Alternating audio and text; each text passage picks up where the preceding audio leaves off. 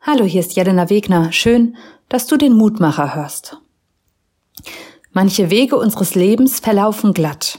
Und manchmal kommen wir ganz woanders raus, als wir gedacht oder geplant hatten. Wenn ich zurückschaue auf mein Leben, dann sehe ich beides. Einfache und schwere Abschnitte. Auf manches hätte ich gerne verzichtet und bei manchen Wegstrecken bin ich stolz auf mich, dass ich das geschafft habe oder dass wir als Familie das geschafft haben. Mit Blick auf den heutigen Losungstext fühle ich mich allerdings ertappt, denn dort singt die Prophetin und Richterin Deborah ein Loblied.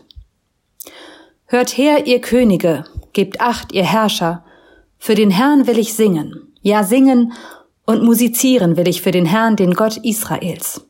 So heißt es in Richter 5, Vers 3. Zuvor hatte Deborah zusammen mit Barak die feindlichen Unterdrücker besiegt. Das gesamte gegnerische Heer kam um und der flüchtende Anführer Sisera wurde von Jael getötet.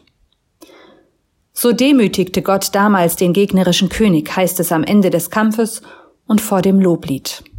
Die Geschichte von zwei starken Frauen. Deborah, die den Weg weist, und Jael, die den Anführer tötet. Ich denke, dass es hier nicht vorrangig um Demütigung durch den Sieg von Frauen geht, sondern darum, wer den Ruhm erntet.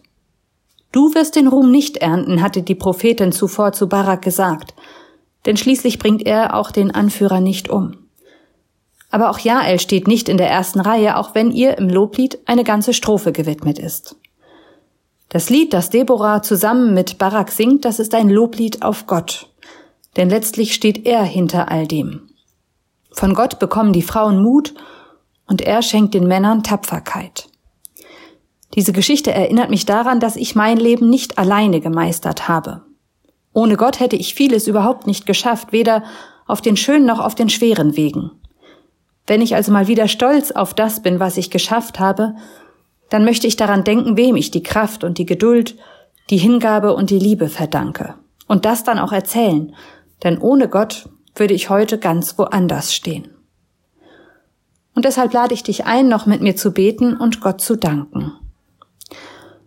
Gott, ich danke dir, du hast mich begleitet, du warst und bist mein treuer Freund, immer ansprechbar. Ich kann mit dir hadern, dich anschreien, um Hilfe flehen und mutig das hier und jetzt annehmen.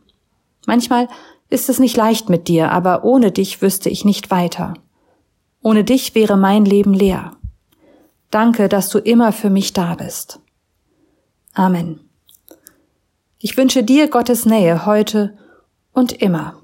Bleib behütet bis zum nächsten Mal.